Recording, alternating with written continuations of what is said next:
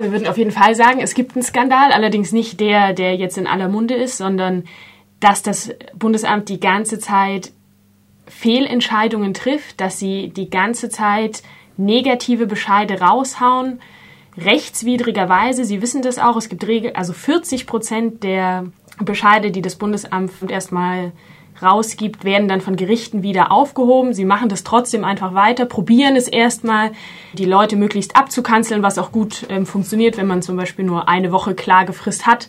Und darüber redet aber niemand. Also Insofern liegt darin wahrscheinlich der eigentliche Skandal. Was wir eben auch oft dann lesen, sind so völlig absurde Argumentationen, wo dieser Gedanke von Schutzgewehren beispielsweise für politisch Verfolgte oder das Grundrecht, was eben jedem Menschen zukommen soll, der Meinungsfreiheit und so weiter, komplett konterkariert wird, ist, wenn so beschieden wird, naja, die politische Verfolgung in deinem Land hat ja dann aufgehört, als du aufgehört hast, politisch aktiv zu sein, indem man Menschen sozusagen dann auch im deutschen Asylverfahren weiter verbietet, politisch aktiv zu sein. Das ist so die völlige Absurditätsspitze. Also ihr seht den Skandal oder die Fehlentscheidung in negativen Entscheidungen, da wo eigentlich Asyl gewährt werden müsste. Seht ihr da so Linien, in welcher Hinsicht falsch entschieden wird oder ist das jeweils ganz individuell?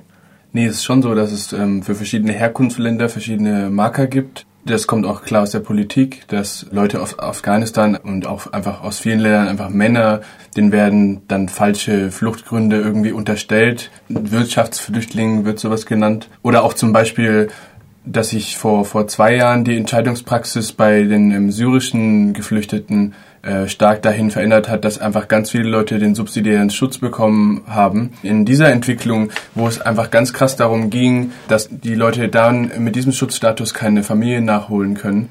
Und so sehen wir schon, dass es BAMF einfach viele Vorgaben hat, wo strukturell äh, Gruppen einfach weniger Schutz gewährt wird was auch nichts mit einer individuellen Prüfung dann eben zu tun hat, was sie eben eigentlich leisten müssen, worauf die Leute irgendwie ein Recht hätten. Manche Politiker, die noch versuchen, sich zu rechtfertigen, würden sagen, ja, wir prüfen die Situation im Land und wenn die sich eben ändert, wenn die besser wird, dann wird halt auch mal pauschal gesagt, dass der Schutz jetzt eingeschränkt wird. Wie erfahrt ihr das in eurer Beratungspraxis? Hat das was miteinander zu tun?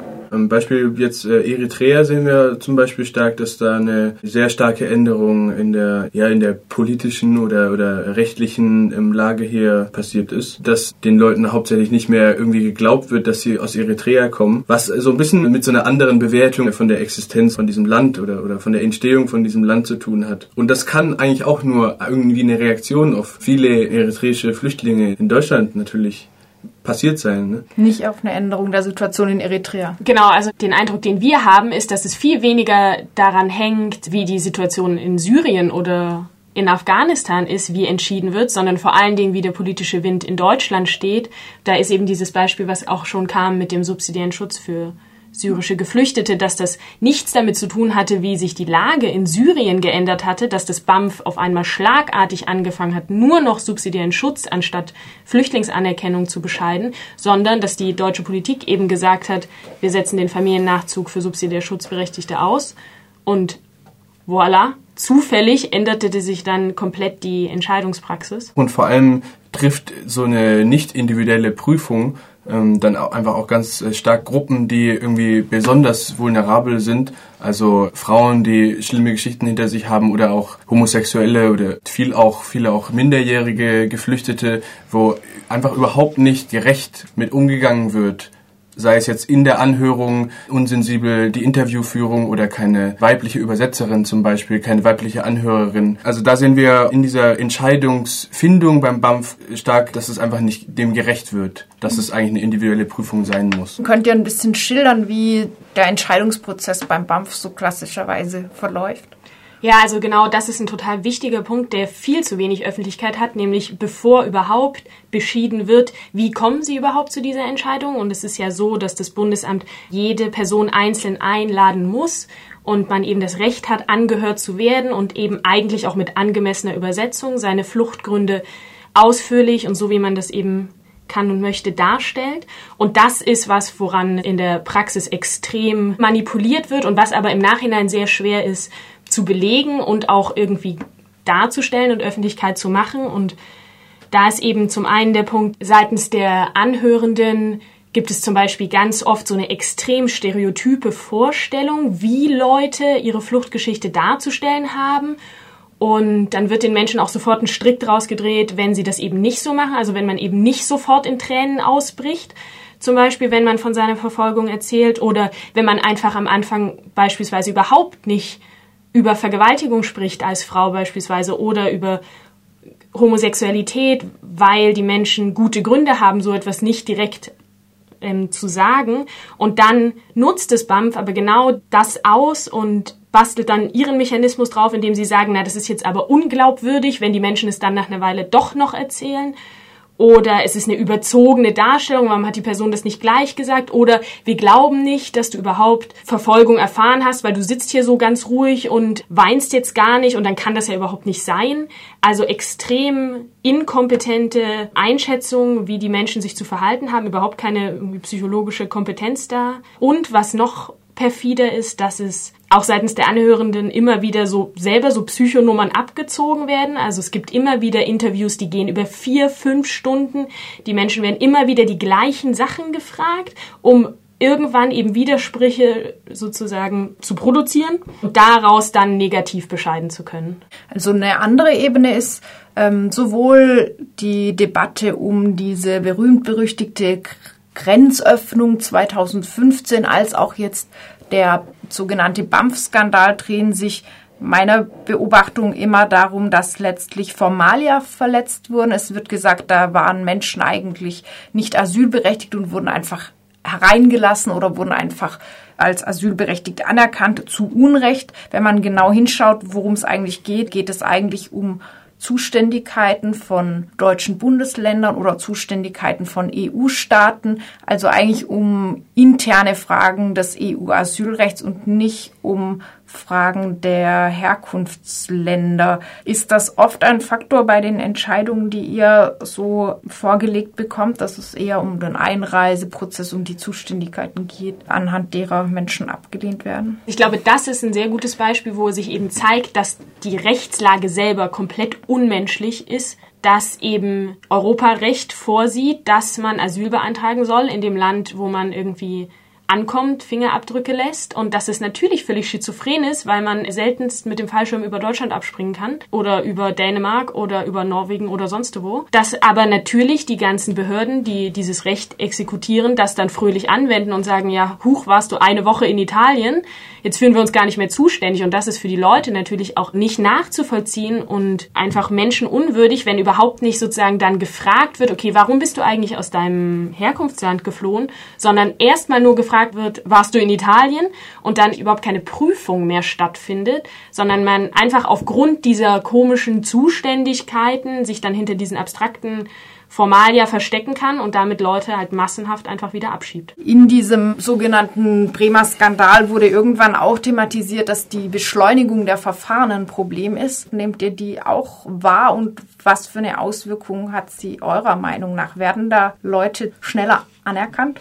Dadurch oder problemloser anerkannt? Das wissen wir gar nicht unbedingt. Also wir sehen natürlich stark die Beschleunigung der Verfahren, die so einem Ankommen hier vor der Entscheidung, ob jemand hier bleiben darf oder nicht, stark entgegenwirken. Ich denke auch nicht, dass es sich da in so einer Quote so arg niederschlägt, wenn da jetzt länger oder kürzer geprüft wird, weil, wie gesagt, der Eindruck ist, dass nicht anhand von einer eingehenden individuellen Prüfung im Allgemeinen die Entscheidungen gefällt werden. Und dieser schnellere Durchlauf des Asylverfahrens wird einfach jetzt stark angestrebt bei Neuankömmlingen. Also dass man an irgendeinem Punkt eine Grenze gesetzt hat und sagt so, okay, jetzt die ziehen wir vor, damit, äh, damit die gar nicht mehr diese Möglichkeit haben, hier irgendwie länger äh, zu sein und, und sich irgendwie hier einzunisten. Und wie sie das eben schaffen, ist ja zum Beispiel auch dadurch, dass sie seit geraumer Zeit jetzt schon verstärkt eben diese Entscheidungszentren eingerichtet haben, was auch wieder extrem zu Lasten der Menschen geht und die Qualität der Bescheide extrem verschlechtert, weil es eben dazu führt, dass die Person, die angehört hat,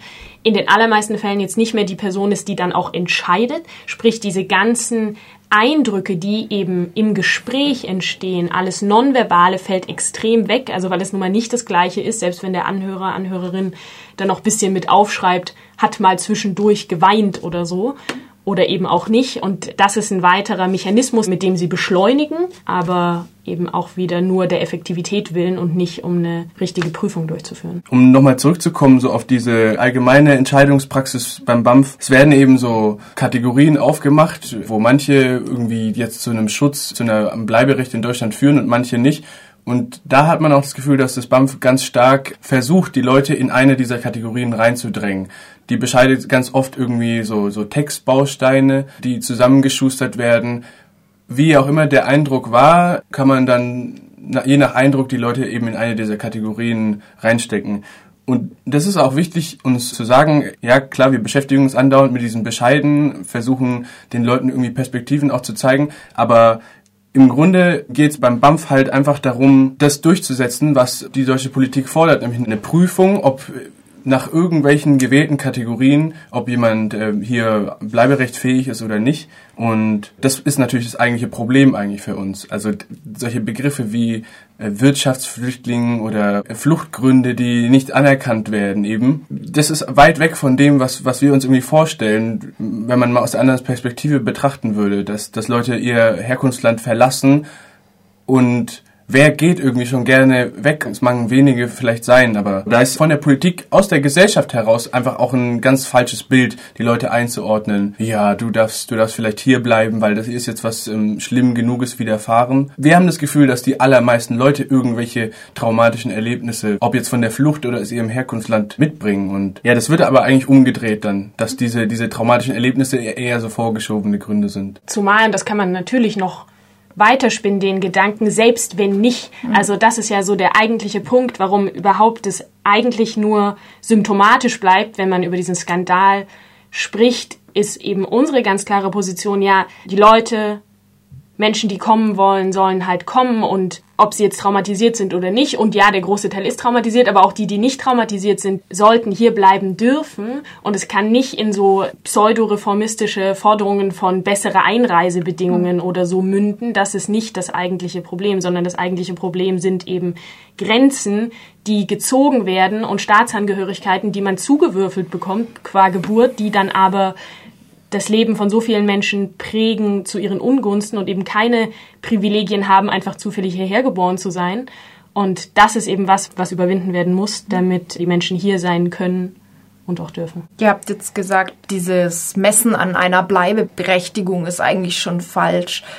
Heißt das auch, wenn man solche Kriterien irgendwie in Gesetzen festschreibt, wird das eigentlich prinzipiell nie dem Einzelfall gerecht? Könnte man das so zusammenfassen? Ja, das denken wir schon ob es jetzt das Gericht ist, was eben auch viele Bescheide wieder aufhebt, oder andere Instanzen, die da ihre Maßgaben festlegen, wer bleiben darf und wer nicht. Das wird nie dem Einzelfall gerecht. Hauptsächlich wird an irgendwelchen allgemeinen Situationen in den Herkunftsländern auf was für Informationsgrundlagen das dann auch immer beruht, argumentiert, ob die Leute bleiben können oder nicht. Und in den allerseltensten Fällen, also in ganz krassen Fällen von persönlichem Leid, wird auch mal ähm, persönlich argumentiert, aber ganz allgemein wird da einfach grob drüber geschaut. Wie müsste denn ein ideales Asylverfahren eurer Meinung nach aussehen? Schwierige Frage. Naja, es gibt ja in der Linkspartei teilweise so eine Diskussion, dass man die Einreisemöglichkeiten verbessern muss, dass es überhaupt die Möglichkeit gibt, auch eine, eine legale Einreise nach Deutschland zu haben. Und das auf jeden Fall halt für Schwachsinn, weil da kommt man nicht raus aus so einer Kategorisierung, fällt in ähm, berechtigte Einreise oder ähm, berechtigt, weil verfolgt im Herkunftsland. Sowas lehnen wir ab und wir lassen uns da nicht ein auf eine Diskussion, dass man ein vernünftiges Asylverfahren braucht, um die Leute irgendwie auszusieben. Dazu sind die Probleme einfach auf den Fluchtrouten und in den Herkunftsländern zu sehr auch mit hier verbunden, als dass man die dort alleine lassen könnte und, und hier an der Grenze sagt, die Leute sollen ausgesiebt werden, weil Deutschland kann nicht alle aufnehmen. So. Ideales Asylverfahren gibt's wahrscheinlich nicht. Genau, weil man dadurch immer weiter diesen Gedanken reproduziert. Es gibt irgendwie andere Leute, die kommen da, die wollen irgendwie zu uns und dann machen wir hier ein möglichst faires Verfahren und gucken wir mal, ob sie es dann verdient haben, sozusagen bei uns bleiben zu können. Und man verstärkt halt immer weiter diese scheinbaren nationalen Narrative oder wie auch immer man sich dann versteht. Und das wird sich halt auch durchs fairste Asylverfahren nicht beheben lassen.